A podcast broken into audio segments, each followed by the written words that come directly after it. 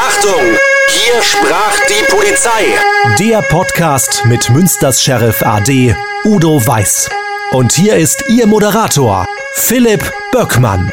Udo Weiß ist da, hallo. Hallo Philipp. Die Vielfalt der Einsätze aus deiner Zeit als Dienstgruppenleiter, darüber sprechen wir hier. Erstmal zur Erklärung, was macht der Dienstgruppenleiter? Ja, wir hatten ja schon mal deutlich gemacht, dass der Dienstgruppenleiter ähm, einer Dienstgruppe vorsteht. Bei mir waren das äh, 20 Mitarbeiter und das ist eine von vier oder drei Dienstgruppen, je nachdem, was für ein Dienstrhythmus dann da ist, die sich rund um die Uhr den Dienst teilen. Früh, spät, Nachtdienst. Eine Dienstgruppe hat dienstfrei. Und so macht man dann Dienst in der Regel so etwa von 7 bis 13, 14 Uhr und von 14 bis 22 Uhr, von 22 Uhr bis etwa 7 Uhr. Manche wechseln ein bisschen eher. Da variiert das ein wenig um eine halbe Stunde.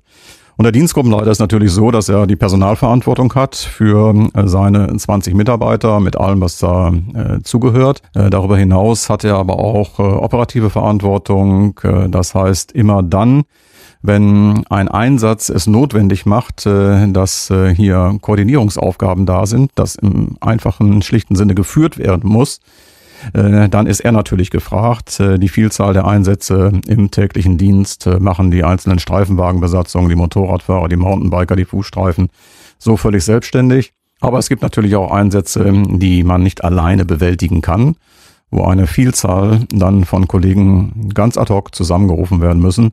Und die bedürfen dann der Leitung und das ist dann auch Aufgabe des Dienstgruppenleiters. Und das Spannende was äh, ich in dieser Zeit so erlebt habe und äh, weshalb mich die Zeit auch so geprägt hat, ist die Tatsache, du kommst zum Dienst und äh, du weißt ja nicht, was passiert. Und da kann dir alles Mögliche passieren. Und dann musst du natürlich dann auch sehr schnell eine Lage beurteilen. Die musst du natürlich treffsicher beurteilen, meistens immer mit äh, doch relativ wenigen Informationen, musst versuchen, mehrere Informationen dann zu erhalten. Du musst äh, sehr schnell ein taktisches Konzept entwickeln, du musst äh, die Kollegen einweisen, du musst äh, die Einsatzaufträge vergeben, das taktische Ziel entsprechend benennen und dann äh, sehen, dass das operative Geschäft auch umgesetzt wird. Und am besten natürlich, dann sind alle zufrieden, nicht nur du, auch die Kollegen und natürlich auch der Bürger, mit dem entsprechenden Erfolg. Und da gibt es ganz unterschiedliche Einsätze. Das sind nicht nur die üblichen größeren Verkehrsunfälle, über die wir schon gesprochen haben, sondern ganz, ganz äh, unterschiedliche Anlässe, die man so vielleicht erstmal gar nicht so wahrnimmt. Udo, immer wieder verschwinden Menschen und dann wird die Polizei kontaktiert und es wird um Hilfe gebeten. Es gibt so viele verschiedene Hintergründe, weswegen Menschen einfach so verschwinden. Mal ein Beispiel, ein 15-jähriger Schüler. Ja, das ist äh, richtig. Also natürlich gilt grundsätzlich immer das äh, Selbstbestimmungsrecht und äh, von daher ist es ein Unterschied so mit 18 Jahren. Dann muss schon eine Gefahr vorliegen letztlich dann auch, so dass wir dann dort auch eine Suche dann auch starten. Unterhalb von 18 Jahren ist das Selbstbestimmungsrecht natürlich bei den Erziehungsberechtigten gegeben. Also das Selbstbestimmungsrecht, wo kann ich mich aufhalten, wann und wo. Und das äh, kann natürlich ganz unterschiedliche Gründe haben. Also ich denke auch an einen Jungen, 15 Jahre alt, der dann auch in der Schule Probleme hatte und äh, schließlich dann auch noch einen blauen Brief nach Hause bekommen hat. Und die Eltern sind natürlich in Sorge, dass aus diesem Kind etwas wird. Und irgendwie muss man das Kind ja auch ansprechen. Und von daher äh, hat in diesem Fall dann auch ein Elternteil den Jungen angesprochen. Und ähm, der Junge ist dann aus dem Haus raus und ist weggelaufen. Und später haben wir natürlich dann Anruf bekommen. Um äh, ein Uhr rum war der Junge, also ein Uhr morgens, war der Junge immer noch nicht wieder da. Und dann macht man sich natürlich wirklich Sorgen. Nicht, dass der sich etwas antut und kommt er wieder, wann kommt er wieder, wo ist er jetzt, wo irrt er um? Also die Aufklärungsgespräche, um zu wissen, was liegt eigentlich vor, welche Hinweise können wir bekommen, die sind in diesem Fall immer sehr anspruchsvoll, weil diejenigen, die uns den Hinweis geben, natürlich emotional hochgradig berührt sind. Und ähm, in diesem Fall haben wir dann auch ähm, im Bereich etwa eruieren können und ähm, haben dann diese äh, Suche gestartet. Äh, du ziehst dann eine Vielzahl von Kollegen zusammen, machst eine Einsatzbesprechung durch nach einem festen Schema. Wir haben acht Punkte in unserem äh, Befehlsschema, das wir dann auch im mündlichen Befehl so umsetzen. Und das sind Erfahrungspunkte, die sich über Jahrzehnte entwickelt haben. Fängt an von der Lage bis hinterher letztlich zur Erreichbarkeit des Polizeiführers, wo man dann alles äh, detailliert, strukturiert darlegen kann. Und dann startet man natürlich dann mit der entsprechenden Suche. Und äh, wir haben auch hier bestimmte äh, Räumlichkeiten aufgeteilt und haben Areale durchsucht und das verlief äh, negativ. Es gibt aber einen alten Grundsatz auch, gerade bei der Durchsuchung, dass man äh, dann, wenn ein Bereich auch sehr unübersichtlich ist, diesen Bereich durchaus nochmal aus anderer Richtung oder von anderen Kräften durchsuchen lässt. Und äh, das haben wir auch gemacht. Und äh, obwohl dieser Bereich schon durchsucht worden war von einer Besatzung, hat eine andere Besatzung dann hinterher tatsächlich in diesem Bereich ein kleines Zelt im Dickicht aufgefunden und da haben wir den 15-Jährigen aufgefunden und konnten ihn dann wohlbehalten wieder zu seinen Eltern dann zurückbringen. Da waren wir natürlich alle froh und es war auch für uns äh, insofern ein guter Erfolg, dass wir gesagt haben, es lohnt sich immer noch mal durchaus eine Suche noch ein zweites Mal aus anderer Richtung mit anderen Kräften, wo man einfach dann einen anderen Blickwinkel hat, das nochmal neu durchzuführen und auszutauschen. Das heißt, noch in der Nacht gab es ein Erfolgserlebnis in diesem Fall. Ja, das ist richtig. Also wir äh, hatten um ein Uhr den Einsatz bekommen und um 3.30 Uhr äh, hatten wir dann äh, den Jungen aufgefunden. Der 15-jährige Schüler hatte ja so eine kleine Lebenskrise, aber es gibt auch Menschen mit richtig heftigen Lebenskrisen.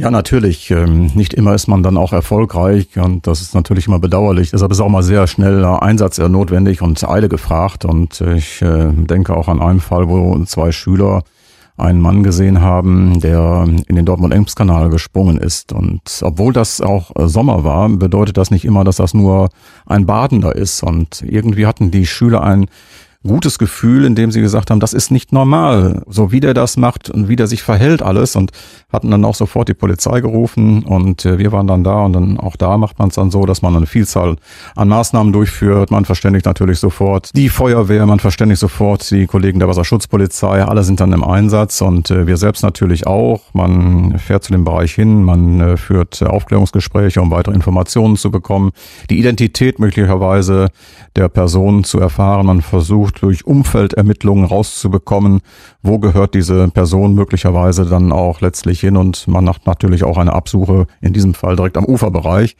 Und äh, es ist nicht das erste Mal, dass dann auch Kollegen selbst in den Kanal hineinspringen, was äh, im Sommer okay ist, aber im Winter hochgradig gefährlich ist, auch für einen selbst. Denn äh, da gibt es ganz schnell eine Schockstarre und du kannst dann wirklich dann auch in diesem Bereich erfrieren. Und äh, da war es allerdings dann so, dass wir dann auch leider äh, diese Person nur noch äh, mithilfe auch der Kollegen der Wasserschutzpolizei und der Feuerwehr totbergen konnten. Er hat sich äh, dann wohl das Leben genommen und insofern ist nicht jede Suche erfolgreich.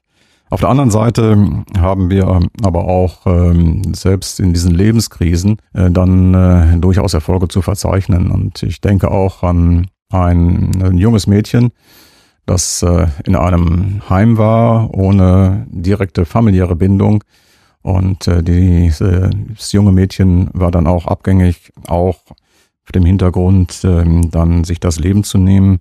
Da ist dann sehr gut, wenn man äh, gute äh, Betreuer im Heim hat, die sehr aufmerksam sind, die immer sehr schnell dann auch anrufen, die einem auch eine gute Einschätzung geben können. Und äh, so haben wir es in diesem Fall dann auch gehabt, äh, dass dort wir um Mitternacht angerufen wurden und um kurz nach eins sowas haben wir dann auch dieses junge Mädchen wohlbehalten auch aufgefunden.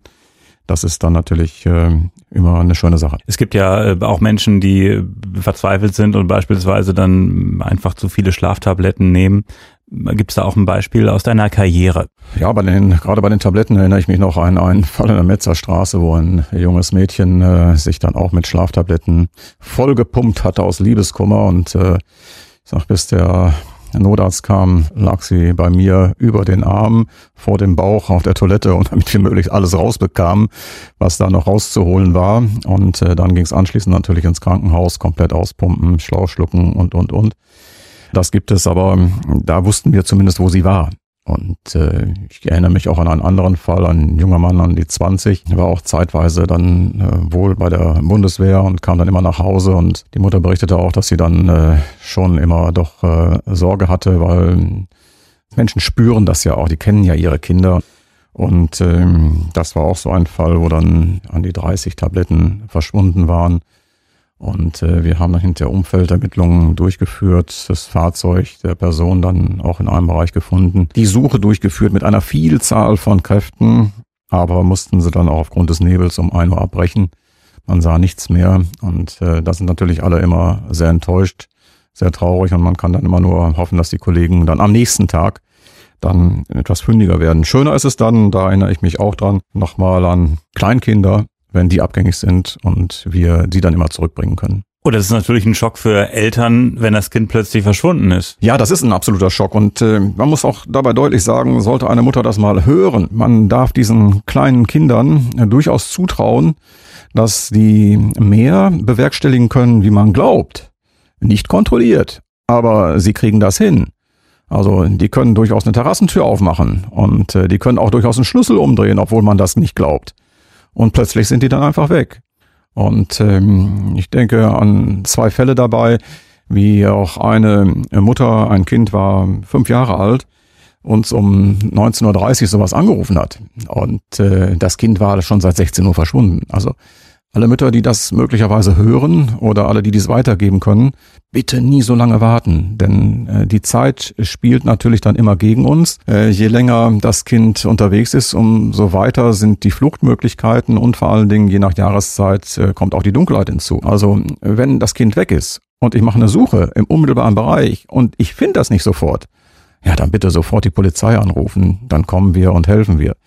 Und äh, in diesem Fall, das Kind war fünf Jahre alt und äh, da wurden wir, wie gesagt, um 19.30 Uhr erst angerufen, aber nach einer halben Stunde bereits hatten äh, die Kollegen das fünfjährige Kind im Nahbereich äh, spielend aufgefunden.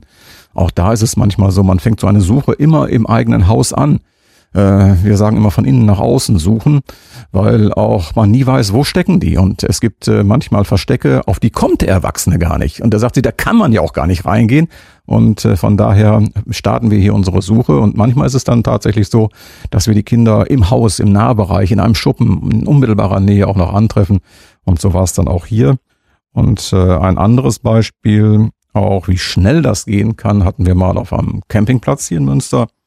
Und ähm, das war ein Vater, der hatte ein anderthalbjähriges äh, Kind und äh, das stand im Vorzelt. Und äh, er wollte nur aus dem Vorzelt raus, um das Zelt herum, um den Wohnwagen herum, um hinten einen Wasserbehälter aufzufüllen. Und da sagt man sich natürlich auch, das ist ein, ja, das sind 30 Sekunden, vielleicht eine Minute. Und er kam dann wieder und plötzlich war das Kind weg. Und dann kriegt man natürlich einen Schreck. Und äh, er hat allerdings dann äh, sofort äh, angerufen und äh, wir hatten dann eine umfangreiche Suche gestartet, wieder mit einer Vielzahl von Kräften. Und der Einsatz begann bei uns um 19.30 Uhr und um 21 Uhr haben wir das anderthalbjährige Kind wohlbehalten am Flussufer der Verse, da hatte weiß Gott was passieren können, dann äh, gefunden und konnten dem Vater dann das Kind wieder in die Obhut geben.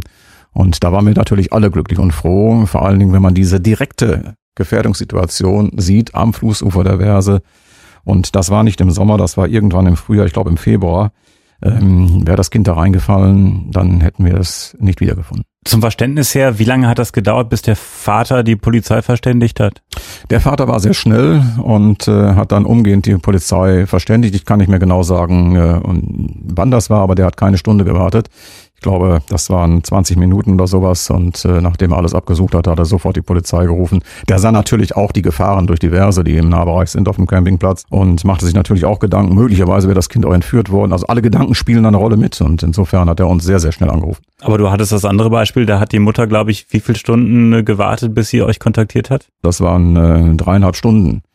Und äh, da soll man keine Hemmungen haben. Das ist meistens das, was dann immer eine Rolle spielt, dass man Hemmung hat, die Polizei anzurufen. Und das sollte man auf keinen Fall haben. Und äh, es ist wirklich so, dieser Entdeckungshunger, dieser Entdeckungstrieb von Kleinkindern, der ist wirklich äh, vorhanden. Einfach mal raus und was sehen, was erleben. Man hört das ja auch immer wieder beispielsweise, dass äh, Kinder gerne mal zum Autoschlüssel greifen und dann eine Spritztour machen. Das ist ja wirklich ein echter Klassiker mittlerweile. Ja, ich denke noch an meine Zeit in Steinfurt auch. Das war auch so ein typisches klassisches Beispiel. Beispiel auch ein kleiner Junge, ich glaube, der war drei oder vier Jahre alt und äh, von zu Hause abgängig mit seinem Bobbycar über die B54 und äh, als wir ihn dann gefunden hatten, seine völlig selbstverständliche Aussage, ich muss doch die Sterne begucken. Krass. Man glaubt gar nicht, was kleine Kinder so leisten können und äh, was die auf die Beine stellen können. Das ist so. Also ich habe auch ein persönliches Beispiel. Meine Frau und ich, wir saßen im Wohnzimmer. Unser Sohn war damals klein, ich glaube zwei Jahre alt. Und äh, er war im Schlafzimmer und äh, wir gingen noch davon aus, dass er da schön schlafen würde. Äh, man guckt hin und wieder immer rein und äh, diese Tür, diese große Hebeltür zum Garten hin. Äh, die kriegt er gar nicht offen. Und auf einmal erschraken meine Frau und ich, weil er hat sie wohl aufgekriegt. Ist dann durch den Garten durch, der Gott sei Dank komplett umzäunt war mit einem hohen Zaun und klopfte von außen dann an die Terrassentür im Wohnzimmer und sagte, ich will rein. Also man glaubt das nicht. Man darf das wirklich nicht unterschätzen. Von daher muss man wirklich aufpassen. Und vermissten Fälle gibt es immer wieder, aber ich glaube, die Mehrzahl geht gut aus. Das heißt, äh, es sind vielleicht auch manchmal nur Missverständnisse, dass jemand sein Handy außer nicht erreichbar ist. Oder wie hast du das erlebt? Ja, Gott sei Dank ist es ja so, dass äh, heute, ich sag mal, durch das Handy äh, wir auch eine Ortungsmöglichkeit haben und die kann ich einfach nur letztlich empfehlen. Damit kann man natürlich schon eine ganze, ganze Menge auch letztlich erreichen. Und äh, man muss einfach auch so bestimmte Dinge dann letztlich auch miteinander abstimmen. Und man hat ja auch Gewohnheiten innerhalb einer Familie, innerhalb einer Community, eines Freundeskreises. Und wenn man das zum Beispiel gewohnt ist, dass man abends immer noch mal miteinander telefoniert, auch wenn der Sohn außerhalb ist, das kenne ich auch von Studierenden, wo dann auch ähm, Eltern angerufen haben und gesagt haben, ich habe jetzt von ihm zwei Tage nichts gehört, das ist nicht normal ja, dann ist das nicht normal. Da muss man dem auf den Grund gehen und auch da kann ich einfach immer nur wieder sagen, keine Scheu, die Polizei ist dafür da und die Polizei hilft sachgerecht, blamagefrei weiter. Oder wir sprechen hier über die Vielfalt der Einsätze aus seiner Zeit als Dienstgruppenleiter und wir haben äh, so viele Sachen, die wir noch ansprechen müssen. Deshalb machen wir einen Cut, einen äh, Schnitt und wir machen weiter in der nächsten Folge. Dann geht's unter anderem um Brände, Festnahmen und um einen Brückeneinsturz. Udo, bis zum nächsten Mal. Bis zum nächsten Mal, Philipp.